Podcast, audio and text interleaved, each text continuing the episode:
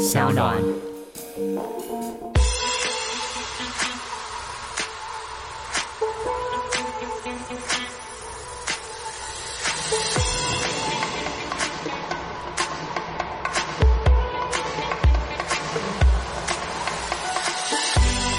对我来说，他比如说跟他互动的时间是是。处在做稿时间之外的，就是我、哦我可能当下跟他在线上开会，呃，在打字都开会，然后突然发现我很久没有回讯息，然后可能我都在摸鸟这样，对，他可能就来撒娇，然后我就在摸鸟，就是那段时间对我来说，就是我不会跟他讲说，就是我在忙，你不要来理我，然后我在他来我就一定会一定会对摸。我们刚刚可以把那句话推一下啊，我现在在摸鸟。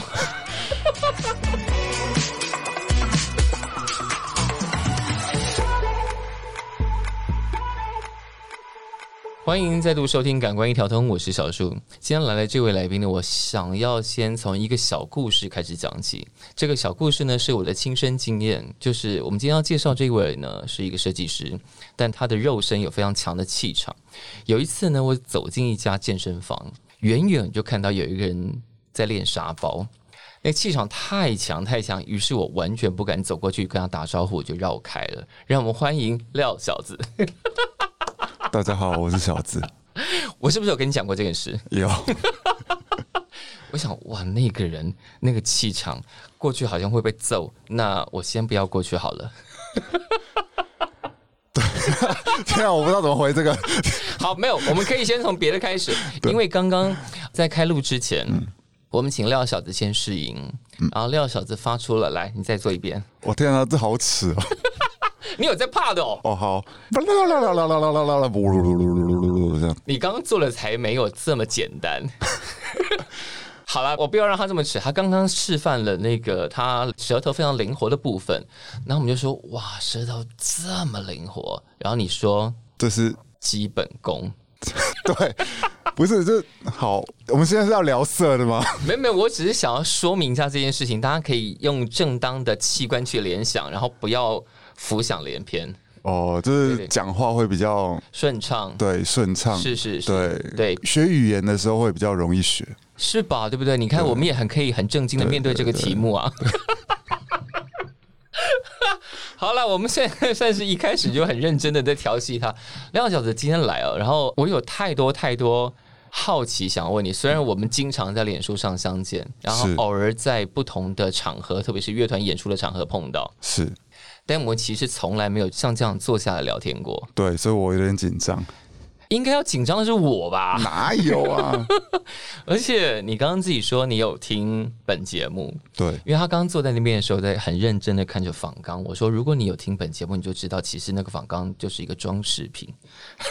没有啦，有有，因为之前听你的节目，像从第一集仿法兰，然后到到哇，你认真的耶！我当然认真啊，然后嗯，然后到最近仿 Freddy，我就觉得我我我的没关系，那个问那个字一点问题都没有。然后小树哥真的是问题都问的很好，所以我我看他访杠的时候，其实就觉得说，嗯，嗯，这个问题都还蛮安全的，所以 就觉得应该到现场的时候会有很多要即兴发挥的地方。对我们现场也不是即兴发挥，就是访刚是给大家一个大概，就是这一集大概会聊哪些事情。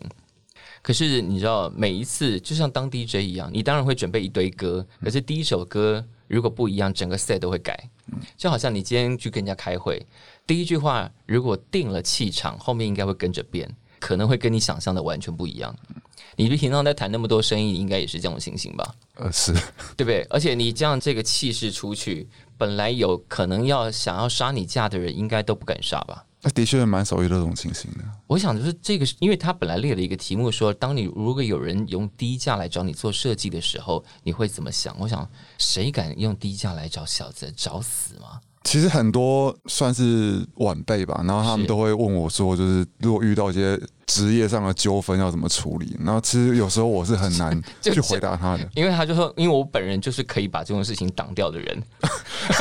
是是这样子吗。但但话说回来，的确我很少遇到那种就是款项拖着不给我，我或者是或者是一开始说这个价钱，然后然后后来杀价的，对我其实从我职业到现在几乎没有遇到过。对，所以把自身练到强不可侵犯，是一个在设计界活下去的方法。我觉得这是天生的啦，就是我从小就这种脸嘛，然后好了，但我们先来回到他的本身的职业。作为一个设计师，其实我们经常在节目中讲啊，就是以前设计师，或者说我们历来曾经在节目中访问过的这些职业，在以前或者二十年、三十年前，都会觉得这个职业真的能够在这个社会上生存吗？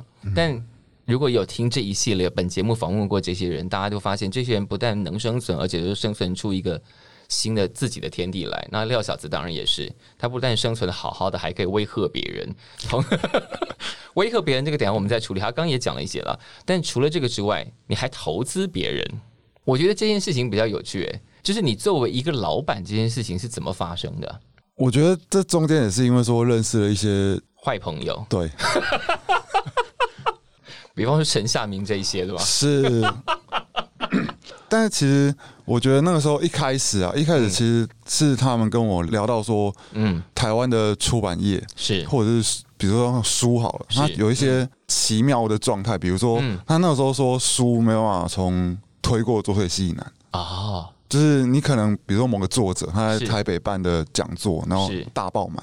可是你假如到作为西南，比如说高雄、台南，就剩下十个人。对，搞不好更少。对，嗯哼，对，所以我那时候就想说，哎、这到底怎么回事啊？嗯，而且加上我之前学生时代的时候，其实也有在高雄弄过一些展览空间。是，然后那个时候我们就有邀一些，嗯比如说觉得说在北部或者是是在台湾，我们自己觉得很厉害的表演工作者。嗯然后那时候我们把整个空间弄得很帅，就是是它本身是可以有视觉的展览，嗯，然后又假日的时候又可以有音乐的展览。是然后但是当我们真的邀那些创作者来的时候，其实有时候我们会发现到说，会被现实吓到。对。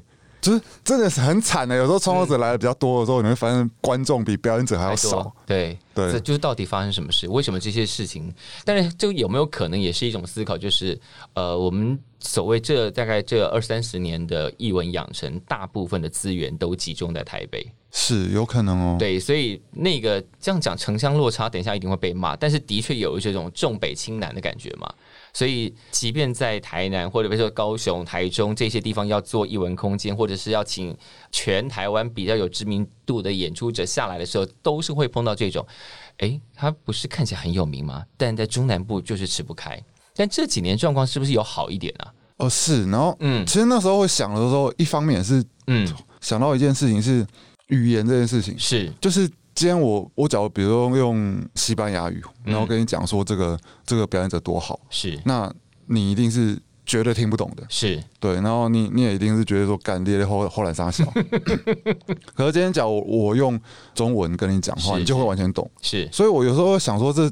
这是不是那个时候了？就是在想说，是不是其实我们并没有用一个他们对的语言，或者是正确的方式，嗯嗯嗯，然后或者是他们设身处地他们可以理解的方式，是去去把东西介绍给他们。对，对，所以那个时候开书店就好像变成是一个可以的选择，就是你可以尝，哦你跟你的伙伴们可以尝是。试，比如说变成有点像一条龙的方式去规划整个活动，OK，对，所以那时候才开始喊着说，哎，我想开书店，然后终于就遇到几个朋友，然后就跟我讲，哎，我约的人是谁，他也想开书店，就要拖就大家一起拖下海。对，然后最后就最后就连带就开了两家的。对，是先三鱼先出现，对，然后再来是台北的独自，然后对从桃园搬到台北来。对那目前的状况还稳当吗？请问股东是有获利的吗？其实到现在完全没有获利，这这我真的我真的觉得这是投资最失败的例子。对，没有书店本来就很难做嘛，在这个时代，我觉得还能活着都已经很了不起了吧？是啦，可对是你钱投下去的时候，因为我们大家都不是那种很有钱的人，是所以我们投下去的时候，本来都很维持一个没有很渺小的希望，说所以啊，他也许能够赚了一点点回对来，对对对对对对，没有就没有。完全没有对。然后，而且每年都还在思考说，股东还要不要再投钱进去，真的就是在那种挣扎求生的状态，这样子。对是是是，那现在还是会继续投吧？就是现在经济、个人经济还过得去，假如还可以的话，会努力试试看。但哇，好感人！哎，但你讲到这个哦，因为刚刚你自己讲到说在南部经在高雄经营空间嘛，因为小子作为一个设计师，当然大家应该都很清楚你历年的作品，但我觉得设计师特别到你这个等级的大设计师，其实有一个很贼的事情，就是你们不会让自己去定义自己，你们都让别人去定义你。然后大家就会开始贴嘛，比方说贴标签，哦，他小子的东西就充满野味啊、台味啊等等的这件事情。然后你可以在各种访问里头就否认，或者说啊，没有，那是只只是别人贴的标签。但你自己比较少定义你自己，对不对？是因为你很贼，你连粉砖都没有，没有时间管理啊。在那边好。但是，但是，虽然他现在看起来很不爱定义自己，但他其实还是做过这件事情的。哦，你搞不好自己都忘了。好哦，好哦，这一份简介曾经出现在黑秀网，也有在 Flickr 上。靠背好哦，干这么多年的东西被你挖出来，有时候只需要一点点哦。这份简介里头大概有八十个一点点、一点点、一点点极端、一点点粗俗、一点点艺术，最好什么都懂一点点。哦，那时候很文青了。哎，对呀，我就想，哇塞，你也有这个年代？这什么？这什么时候写的？我超久之前大学快要升研究所的时候吧。哦，真的。对，因为最后一段是，然后假装什么都没做，让人让人以为我是天才。我没有认识很多人，也没有很有钱，但我很有理想，我是小资。现在比较实际了，现在比较实际了吗？现在有认识很多人，那钱也还过得去，那理想仍然还有，对不对？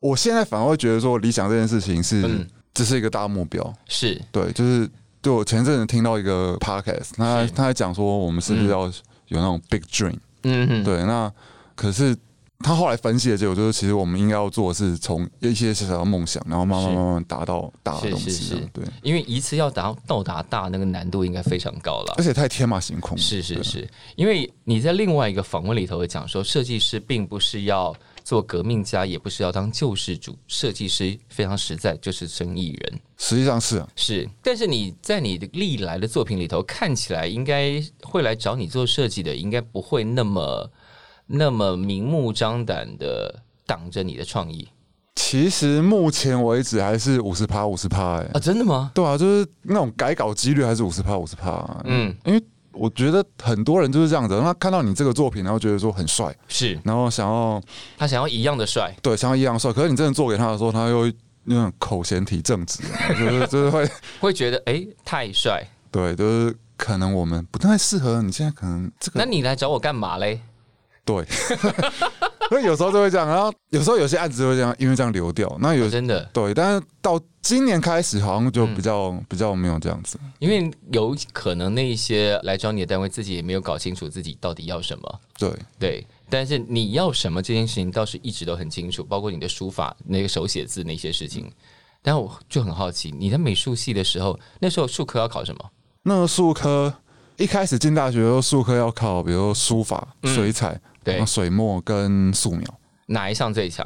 我素描比较强，真的，素描跟水彩都很强。因为这一辈的设计师真的能够手绘的人其实没有很多。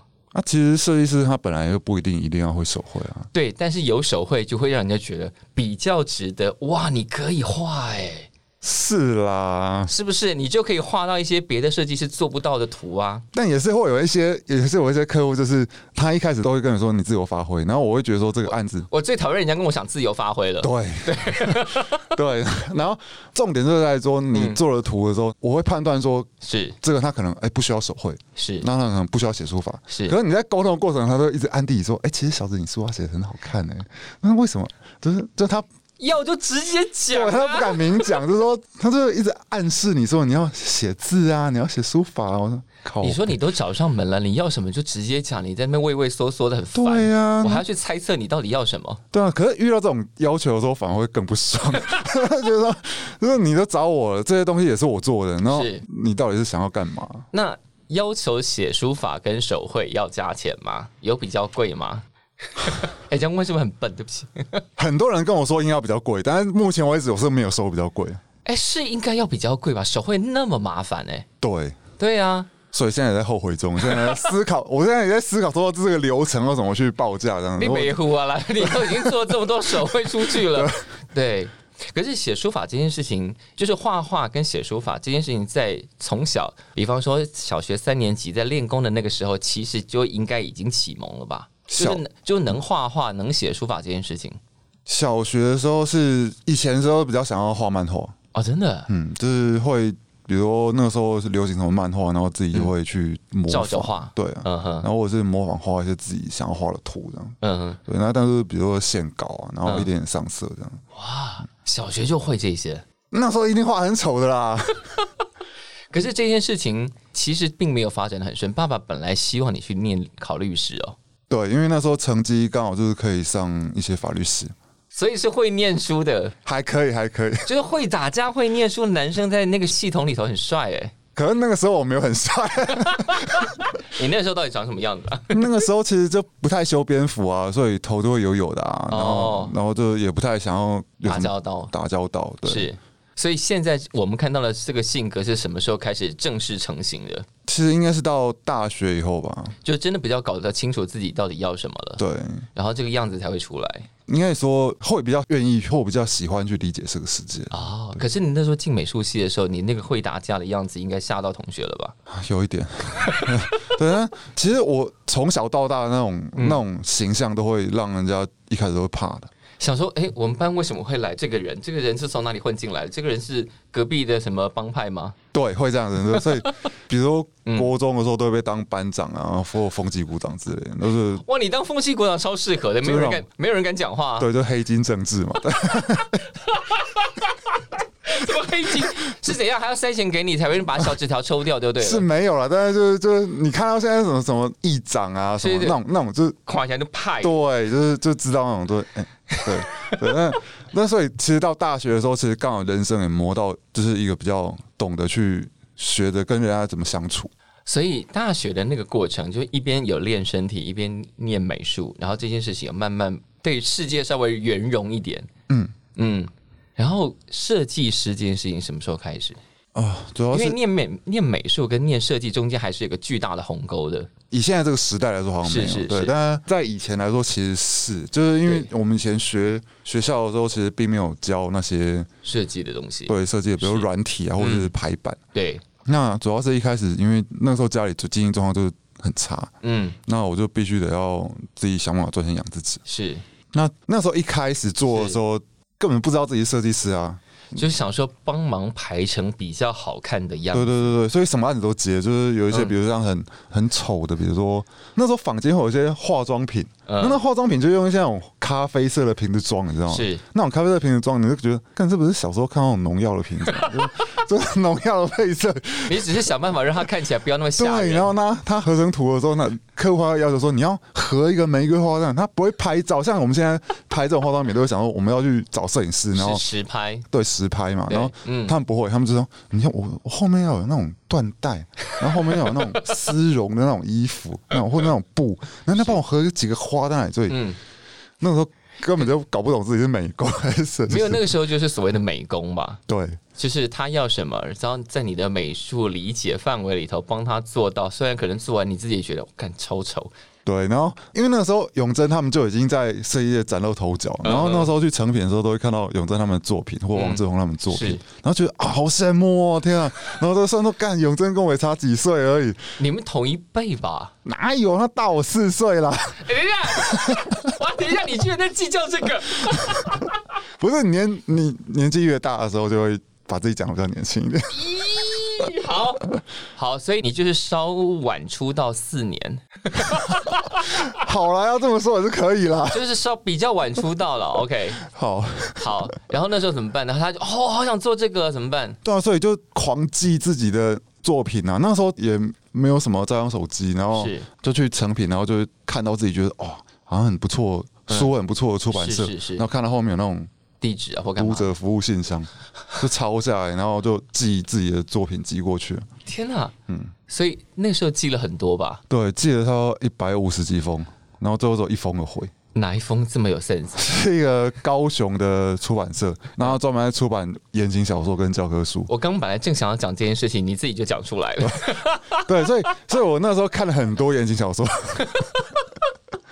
等一下，那个出版社同时出教科书跟言情小说，对他们有这样是分，对的吗？他们彼此之间并没有打到了，但是他们有点有点用一种不太一样的路线在出，就是的，你做了多少这个封面言情小说的封面？完全算不清哦。那一段时间几乎所谓接到书的案子，几乎全部都是言情小说。那什么时候开始发展出你现在觉得作为一个设计师的真正的起点？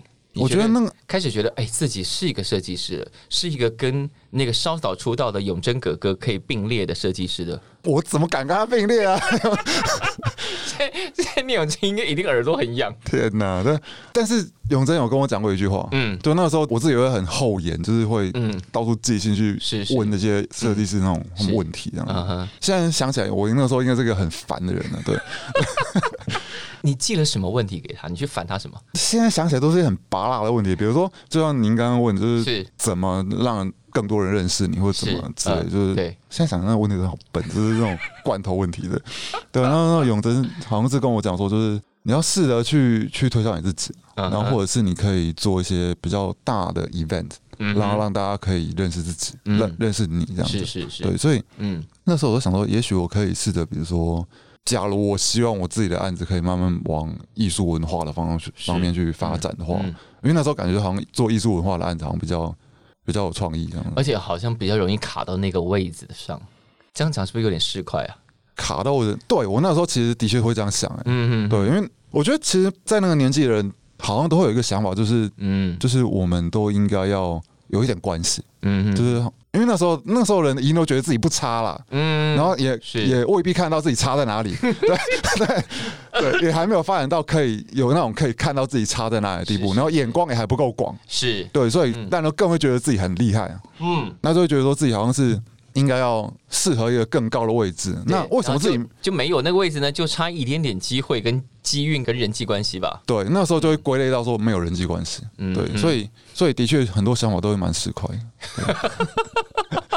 可是什么时候开始觉得你接到案子，然后做的时候觉得，哎，对我现在是一个很正格的，能够说服自己的设计师了？应该是到零八年的时候接到高雄电影节的主视觉，哦，OK，就觉得是自己是一个对自己交代的过去的设计师了。因为其实高雄电影节跟我来说是有很深的渊源的，是就是我人生第一个案子其实也是高雄电影节。哇哦，对，那个时候其实我是跟我们学校老师，然后就毛遂自荐，然后嗯。我们希望可以让他 case by case 接，嗯。然后那时候他就交给我一个案子，就那当时的高雄电影节的提案，好像是嗯。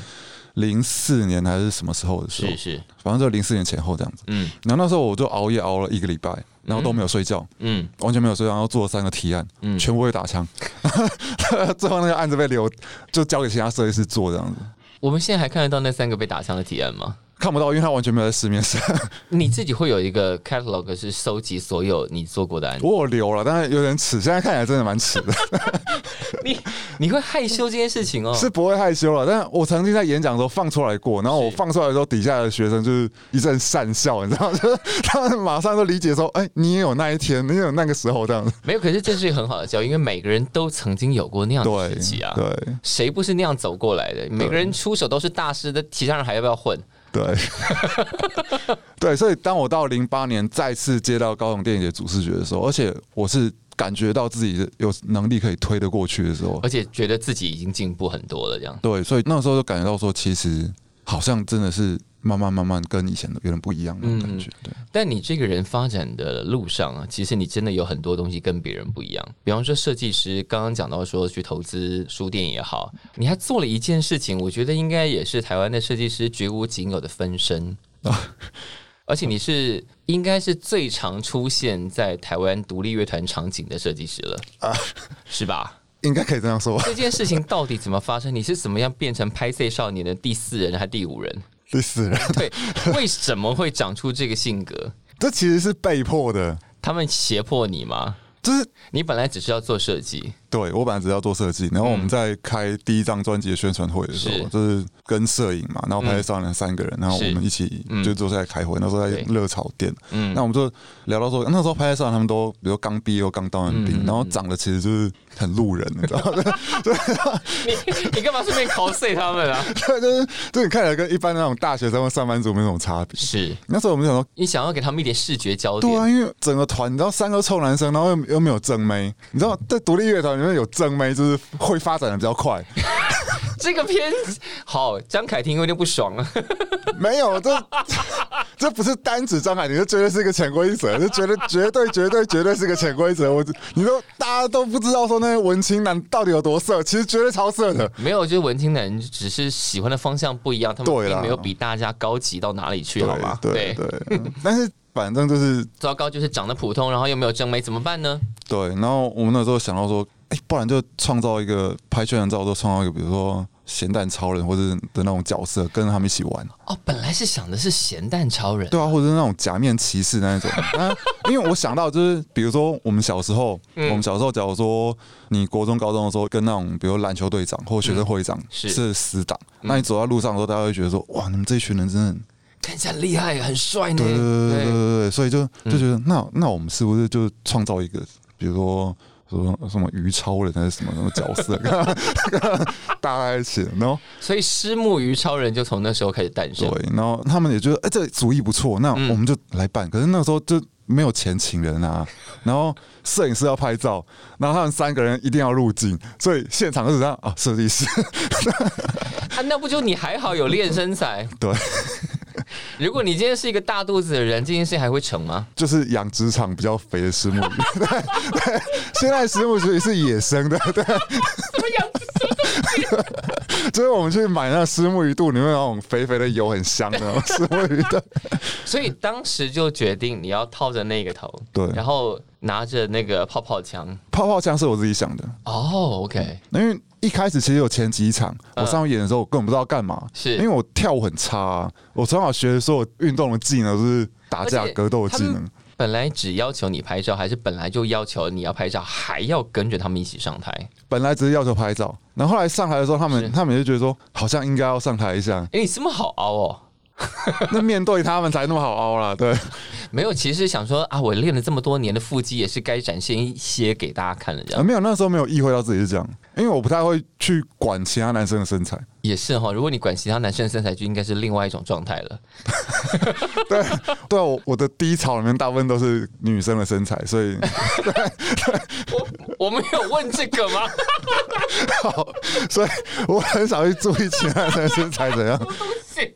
好，然后所以他们就哦你要上去，然后你也就上了。对，然后那个时候有一个插曲，就是是我那时候觉得说，超人就一定是要，就是你不可能穿个 T 恤就上台嘛。是，那我也没什么表演服装，那就要打赤膊。嗯，然后呢，我第一次衣服脱掉的时候，维尼就惊呼说：“靠，你这么壮哦！”这样子，你就是那种穿着衣服的时候，别人完全没办法发现你原来精壮成那个样子，我不知道了，我没有去想这个。因为你穿的衣服看起来就是杀气腾腾嘛，然后大家被杀气震折住，就没有注意到其实底下可能藏着六块肌这样。因为我不太喜欢穿太紧身的衣服。是是是，这样脱起来才有吓人效果。然后是不是一脱就成名了？而且你一刚开始脱的时候，大家没有第一时间就知道那个人是你，对不对？怎么可能会想到啊？就是谁会拖着设计师上台，而且还让设计师脱了上衣，戴上鱼头，在那边给我喷泡泡枪？对啊，这是表示那个团很穷啊。没有，我觉得大家第一时间想到根本不是穷，就是干怎么这么帅，这哪来的？应该想的是这件事，就、呃、哪来的？怎么可以这么帅？然后是不是从此你就每一次他们的演出你都必须要出席了？就除非是，比如到现在也是这样，有些是啊人可能稿子很比较忙，赶不过去之后才不会过去。所以你其实就是非常正式的变成拍 C 少年的第四位团员啊。请问他们的版税有分你吗？我们平常都有吃吃喝喝啊，很 好打发欸你。跟他们认识太久了，是对，到现在也十多年了，所以除了那个虱目鱼头之外，然后你还画了那个海浪吧？对。那也是只有他们才能够得到的待遇吧？因为其实那时候也是给自己一个挑战，因为在那之前我刚好就是因为金蝶奖的关系，嗯。然后或者是还是忘记是哪一个奖，是，然后认识了几个从南京来的设计师，嗯，然后他们第一次来台湾啦，是是。然后就很热心的找台湾的一群设计师，然后嗯。分享他们做的东西。是，嗯。然后其中一个，他说他拿给我们看他一本书，是让他花了一整年的时间去嗯。从思考，然后到执行制作，总共都花了一年。嗯哼，然后我那时候心里就有点震撼，因为我们在台湾做设计，其实时程都很难拉的那么长，嗯，所以我就一直思考说，假如我用一年的时间去投入，好那究竟可以做出什么样的作品？就是被刺激到了，对对，然后后来就是刚好那个时候差不多开始就是拍拍少年他们就是要做第二张专辑，是，嗯，然后我就想说，那我们就把时间拉长，然后开始去试图去磨这个东西。所以就说你是不是团员？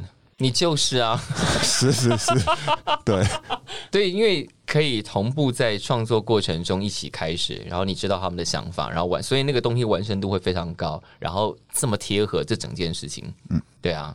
然后大家刚刚看到那个那封面，想说哇，这到底要画多久？我具体的就是封面画了不含草稿画三天，然后里面的海报不含草稿画五天的。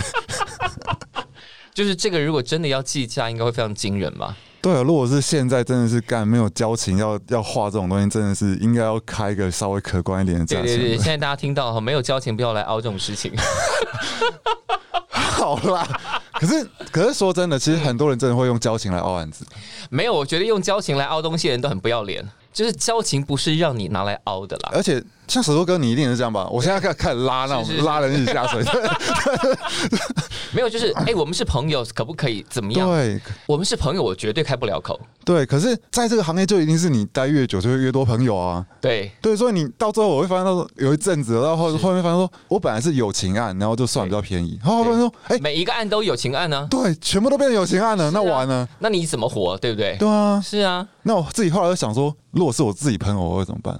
如果我认定是朋友，我绝对说不出口这种。哎，我不是朋友，所以你给我怎么折扣？我这种话我打死我都讲不出口。对，就是我后来就发现想到说，哎，其实我假如说我自己朋友，比如说有些案子他可能要发摄影，嗯，那我几乎都完全不砍价，嗯，都除非是业主他说有价钱问题，我才会砍，不然我自己本身完全不砍价。对，然后然后甚至说他搞不好最后他赚的比我多，我就算了。是是，对，然后那所以我就回想过来，那这些朋友到底是真的是朋友？他们就不是朋友啊！哎，我们今天居然在节目里面干掉别人。对，而且后来甚至还有那种就是根本不认识哦，嗯，然后可能是某一个公众场合，或者是可能打过招呼，打过见过是朋友，交换过名片的，对，然后来的时候就啊，可不可以算我友情价？然后你喝意思？我你平常跟我是有高官吗？你哪位？对啊，我说这种人真的是很多哎。好，讲到最后说酒是不是应该要出现了？好，我们今天在录音的时候有给他一瓶酒，但那个酒对对你来说应该小意思呗？对，从什么时候开始喝？你的人生？因为感觉超会喝的啊！小孩子不要学，因为我我小时候。我国小的时候跟我爸妈去吃喜酒，嗯，然后我第一次偷偷把高粱给喝完，不是那个时候，就是因为我妈不太会喝酒，嗯，然后可是乡下都有那种逼酒或者是啊的文化。哦，所以帮妈妈挡酒啊，对，OK，然后那时候我妈妈就是推推推不掉嘛，然后我我那时候跟我帮她喝，嗯，然后跟妈喝，开始从啤酒开始就一直喝一直喝，然后后来到差不多国中高中的时候，我爸就会偶尔就会带我去跟他的。朋友一起喝高粱，因为发现你很能喝，对对对。哎，但那些大人也蛮糟糕的啊，就是要怪你妈，然后然后然后让小孩子来挡酒。哎，这真的不是小孩不要学，是那些大人请自己好好检查自己的行为好吗？乱七八糟。是啦，意外造成。对对对，所以现在非常能喝，然后后来就开始弄酒了。对，那时候其实也是一个就是傻傻的不懂事，又是有人来找你。不是那个时候一开始是因为说我们去我接到一个那个酒标设计啊，对，然后经纪人他们他真的都帮我们弄得很好，就是我们大家一起去日本，然后就去尝各种酒造的酒，是，然后发现到日本很多很有趣的小型的酒造，嗯，它的成立时间可能江户时代都开始酿酒，对，真的你可以在酒造看到完整可以堪称古迹的江户时代的建筑，天哪，对。然后，因为他们酒造本身小嘛，然后他们也是全手工在酿，所以出品了也不会太多。对，然后大部分几乎都在他们自己的县市本身就已经销掉。嗯，然后甚至你去东京、大阪都很难买得到。嗯嗯嗯。那所以我们那时候想说，哎，假如我们可以进这个酒，好像就不错。嗯嗯。因为那他能分给你的也不多啊。对，是。但是问题就来了，然后我们那时候就就想说，就算算说，我们去日本买那种清酒不是都很便宜嘛？嗯。然后自然贩卖台湾都日币当台币卖嘛，然后就。这不是无本身又不是赚翻吗？你居然在动这种念头？对，然后后来，后来真的进来台湾之后，他们干不是这样？怎么了？为什么？就是因为清酒它很娇贵，所以你在运送过程里面都要冷藏运输。是，然后包括你来台湾的厂房的时候，都一定是要有冷藏的。而且清酒进来的税是不是比较重？对，因为酒它本身会有酒税，一度好像七块钱。是对，但是清酒它因为它是米制品，对，因为要保护米产品，所以酒米呃清酒比较贵。对，然后清酒呢，我们那时候刚进来的时候，它额外收百分之四十的关税。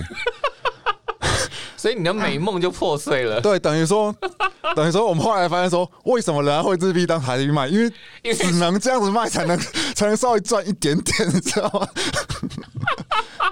所以这件事还有继续在做吗？我们现在现在老实说，真的是做佛心的，因为后来我跟我的合伙人全部都是盘算一下，我们本身也不靠这个为生。就是这个真的做身体健康的啦。对，就是我们那时候做完之后，我们真的整个 campaign 就整个行销案结算下来哦，嗯然后扣掉行销的成本，我们整个公司赚不到十万块。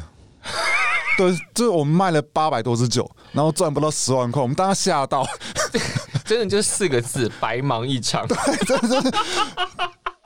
就是就是缴的那种时光机，然后当下在那边算说，哦，日币当台币卖，绝对没有，就是当时如果开案的时候，有人说：“哎、这个只能赚到十万块，绝对不会有人要做。对对，绝对想要靠呗。”十万块，你跟我讲什么啦？对，然后忙那么久，然后飞去日本飞好几趟，然后然后在在那边弄一大堆，还办品酒会，结果不到十万没有，块。但至少过程很开心。是啦，是啦，就是人总是会有各种失败的投资，也不是啊，就起码那个产品买的人应该也觉得很开心，应该很好喝，然后是真的蛮好喝。然后酒看起来很漂亮，所以消费者很开心。然后你也算是做了一点小功德啦，对，就是至少也没有赔钱 对。然后这件事整件事情漂漂亮亮的，这样这样也很好啦，不然要讲什么？对了，没有赔钱就已经万幸。对，哎，做开心的事情没有赔到钱，算是祖上积德了吧？这什么年代？真的真的对不对？对啊，那你反正你平常也不是靠这个，你的那个设计案那些等等等都还继续可以支撑你的生活嘛。是的，嗯对，你看你都还有心有余力可以帮人家养鸟了，你自己说，那个鸟真的现在是还是别人的吗？他他还有要拿？他现在应该完全就是我的了。当时是怎么回事？我我我先说一个观念，就是我也是我后来知道观念的，就是观念是就是你在公园找任何地方捡到小鸟，你要先赶快把它交给野鸟协会，哦 OK，要立刻打电话给野鸟协会，请他们来带走，还干嘛？或者是你可能就是假如在现场没有办法发现到他的父母的话，是那就是尽量比如说看你要待在原地，还是把它带去给野鸟协会。如果他在原地，而且看起来已经受伤，是没办法继续放在原地吧？对啊，所以就可能要赶快带给通带去。知野野鸟协会。对，嗯对。然后那个时候是因为一个朋友他他捡到，是，然后他捡到的时候，因为他现场没有发现他爸妈，嗯，然后他又没有那种尝试说打给野鸟协会，是是。然。后就带回去，嗯。然后就他家里有好像两三只猫，那的 然后 也太危险了。对那个时候想要看那怎么办，然后然后大家想说怎么办，说我想说好，不然就就放在我这里放个几天看看，是然后是。看你们怎么处理，你再去处理。是。嗯。然后就放来之后，大家都当我没这回事。他就想说那个东西就是你的，对。对。所以他其实不是要放在你那儿，他是要抓交替，哎，对，有一点这种感觉。就是要抓交替啊，各位，哇天哪，这 你真的很好凹哎、我现在发现了，你完蛋了你。因为是小动物啊，小动物很可爱啊。但照顾小动物需要不只是爱心而已，它需要很多的耐心，还需要知识。哦，对，所以从那时候都在 Google 说怎么养鸟，或者所以你现在是养鸟专家了，也还好，针对绿袖眼啊，对，为什么啊？这件事情就是，其实你的行程应该非常忙，但你看起来对鸟很有耐心。因为我们家从小就有养，也有养狗，哦。然后我学生时代有一直养动物，是。对，所以我会觉得说，我自己还蛮喜欢小动物的，而且我觉得说跟他们互动的过程，其实嗯，在我来说，那是一个很疗愈的时间吗？聊不疗愈是一回事，但是我嗯。本身是蛮蛮喜欢照顾小动物的，了解。然后所以对我来说，他比如说跟他互动的时间是是。处在做稿时间之外的，就是我、哦。我可能当下跟他在线上开会，呃，在打字都开会，然后突然对。发现我很久没有回讯息，然后可能我都在摸鸟，这样。对，他可能就来撒娇，那我就在摸鸟，就是那段时间对我来说，就是我不会跟他讲说，就是我在忙，你不要来理我，然后我就 他来我就一定会一定会对摸我鸟的，我们刚刚可以把那句话推一下啊，我现在在摸鸟。你知道今天啊，好，今天就是小江来之前，然后我的制作人，我有一个大家都知道我的制作人陈太阳小姐是个疯女人，她就说她一定要让我问到洗小鸟这件事情。等一下小鸟要怎么洗澡？她自己很喜欢玩水，哦，所以其实不用特别帮它洗澡，对，但是他他会挑选他自己喜欢的水盆，他是在算命吗？我不知道啊，就是就他一开始是在他是在一个很小的，就是他装水的这个小水盆，就是所以你帮他准备了很多小水盆，他每天在那边选嘛。没有。后来经过物竞天择之后，他其实最喜欢那种很便宜的塑胶透明水盆，所以他走一个朴实路线。对，就可能那个结构对他来说，那种抓握的力道刚好，然后他可以在里面可以可以移动什么之类吧，对，大小又刚好这样。哦，因为我们买过很很贵的那种陶瓷的，他陶瓷完全不理会。对他，他完全就不想理他。对他最后就是这还是选择就是要在那个塑胶，本来是拿来装什么生鱼片的。呃对对对，我 说对，所以你看，你的人生从设计师，然后现在是两个书店的算股东还是对老板，股东，然后有做了酒，对然后现在还养了鸟。对，接下来还有什么正在密谋进行，还是已经悄悄在进行的计划，我们还不知道的目前其实没有哎、啊？真的吗？哎、对但你你现在是一个工作室的状态，对不对？对，所以你养了几个员工了？老实说，我现在没有养人，就只有你自己一个人，因为你养了鸟对，养了鸟。对哦。所以设计师这样一路做过来，这样真的从如果你给一个起点，算到现在要做多久？这样是多久了？如果加上之前都还在做那种美工的状态的话，应该已经十七八年了吧？哇，对，就是这个行业好做吗？之前有遇到一个长辈，他跟我说，你假如说可以撑过，我不知道怎么算的，嗯就是他，你假如在一个行业里面撑过十二点五年，如果还活着，就表示你可以做这件事情。对对对对对，十二点五是怎么？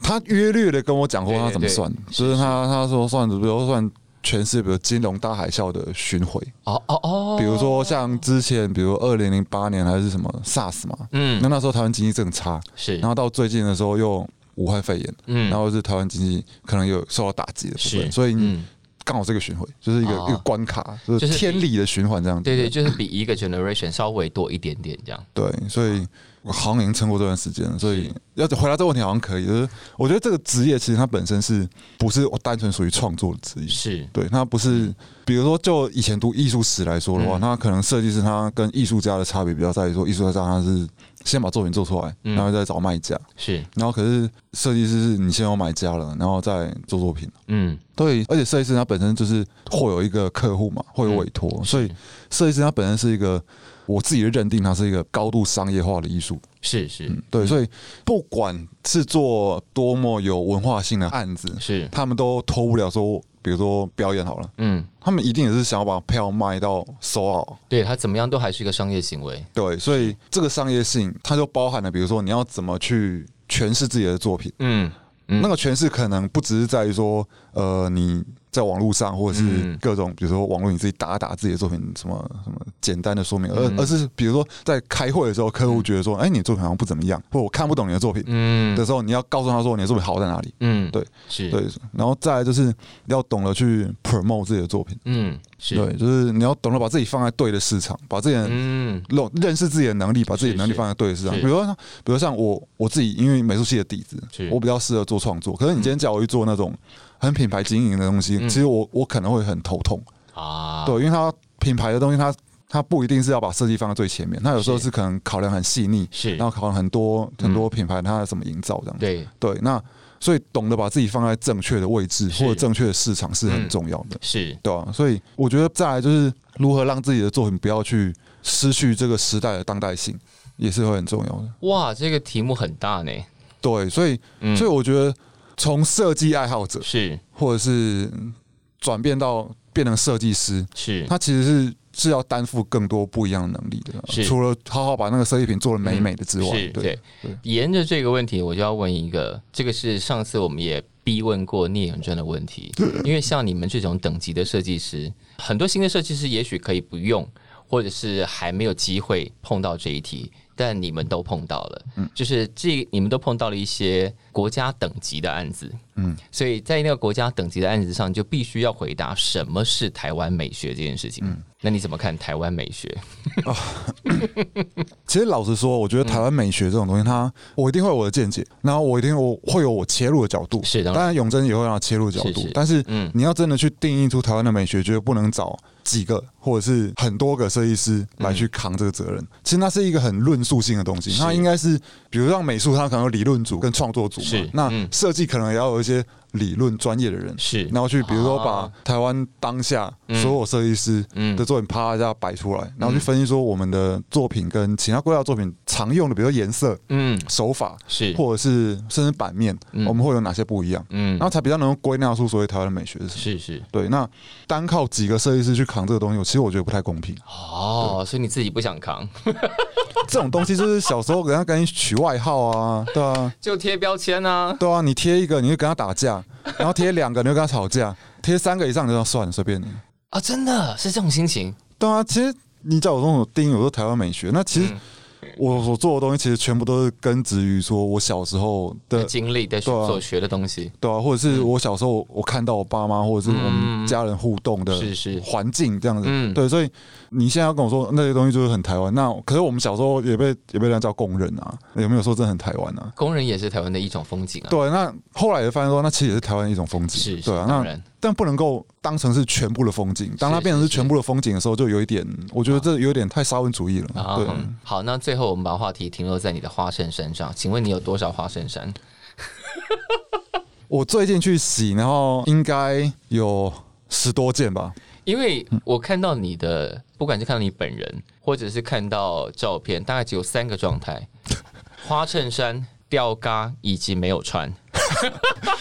那是因为你表演看太多了，花衬衫吊嘎以及没有穿，是。花衬衫是一个你很希望自己展现出来的 look 啊，其实不是，我蛮喜欢花衬衫的，对啊，对啊，那第一个是自己喜欢，然后我开始穿穿花衬衫是开始于高中的时候，哦，OK，嗯，然后那个时候就是想说，哎，因为那个时候我姐她交一个有点像是那种飙车族的男友，然后他们，OK，对，然后他们都会穿花衬衫，然后去飙车的，所以那个对你来说是一个。是一个帅气的的投射，没有。那个时候我很不耻，然后我对我，然后我姐就，我姐后来就，她那时候都会帮我买衣服，嗯，然后就，结果她就因此就帮我买了一堆花衬衫，然后我就说，可是你很不耻，你怎么会穿上？对，那个时候我想，你买这个给我干嘛？然后你穿看，你穿很帅，你真的穿看，你真的穿看。那有一天我是真的没有衣服都穿。一穿起来发现，哎呦，好像还真的蛮帅的，得了了，要求我，对，好像还真的蛮帅的，然后，然后觉得啊，好，没有，我就发，我现在发现是，这今天整集聊下来，就是小慈虽然是一个看起来气场非常非常强的人，但他其实非常好说话，非常好凹，会有一个底线啊，他现在怕了，他现在怕所有人都来凹他，对，会有一个底线啊，对，好啦，那接下来没有什么新的事情要偷偷跟先跟我们说的哦。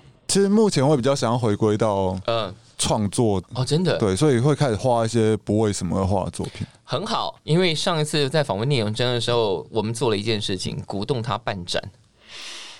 其实这一辈的像你们这些出道十几二十年的摄影师，要不是要有一个作品集，要不就是一个展了吧？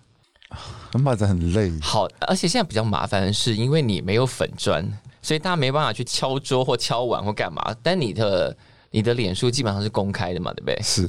好，所以大家大家可以去找一下廖小子的脸书，然后就去敲碗说廖小子你也该，哎，你你办展办起来作品那么多哎，拜托，而且你最近做这几年还做了大喜大喜啊，大喜大喜，对对啊，那个作品多到吓死人，噔噔噔。可是办展就意味着要跟自己去整理自己好久以前的过去，跟这样不是很棒吗？没有时间啊。而且刚刚刚不是说要停下来要要整理一下自己的，然后做做一些不为什么的创作嘛？那展不就是其中一项了吗？我们现在又在逼供了，对不对？对对对，整理作品是一回事，整理自己是一种心理上的整理。你可以是对对，因为要整理出一个整个的脉络，有些东西可能你已经那个脉络已经忘记了，或者有些东西你不想要去碰，暂时在那 moment 不想碰。但是整理起来一定很有趣的。你当时的那些，比方说言情小说的封面，应该也都还有留着吧？有，我觉得放在要是北美馆会是一个非常赞的展呢。你真的好啦，我这样讲出去，我希望大家都听到，我希望越来越多人听到这件事情，然后大家就去敲碗敲肉，就挖了一本你要敲什么了，就是把这件事情敲出来。好哦，好耶！但是我但老实说，我觉得嗯，做设计的人都会有一种都是非常活在当下的人。我相信。对，但是因为那个一路走过来，就是看着你们的作品这样十几、十几、二十年这样的发展，其实也在回顾很多事情啊。嗯，对啊，是因为大家也跟着这些作品变化，因为你的作品也反映了去，比方说各种不同的业主来要求你做的东西。嗯，对，从那个可以回推出好多事情。你刚给我发抖。光想到就觉得很麻烦啊。呃，没关系啊，现在呃，现在疫情好像还行嘛，对不对？然后大家好像还还可以过得去，趁现在，因为反正呃这两年应该大家都出不了国，是，所以那个本来要出国的空档可以拿来做这件事情。好了好了，我们不要一直逼你，你我们只是植入这个 idea，然后大家如果是廖小子的粉的话，就没事想到呢，就是他的脸书上说，哎，那个上次不是有讲到要就要做展吗？什么时候啊？什么时候啊？就没事去反他一下，这样。好了，过几年吧。哎，过几年我们值得等啊，对不对？好吧，好吧，好了，好啊。那我们就期待这件事情了。没想到可以真的凹这件事情，好开心哦，棒。好了，好，我们让他犹豫一下，然后我们慢慢送他走，希望他在几年之后会觉得，对这件事情本来就是要做的，然后我们就得到了一个展。嗯，好的，谢谢小叔。好，谢谢廖小子耶。听了这么多集《感官一条通》，不知道你都用什么方式收听呢？你可以在上岸你也可以在 Apple Podcast，或者是 Spotify，或者是 Google Podcast 上都可以听到我们的节目。当然，我们希望你在 Apple Podcast 上多多给我们留言以及五星。灯，然后我们之前曾经想过要做一集来回复留言的，但因为现在留言量还没有很多，所以大家如果你有任何问题、任何想法、任何建议，都欢迎留言给感官一条通，我们期待你每一集的出现。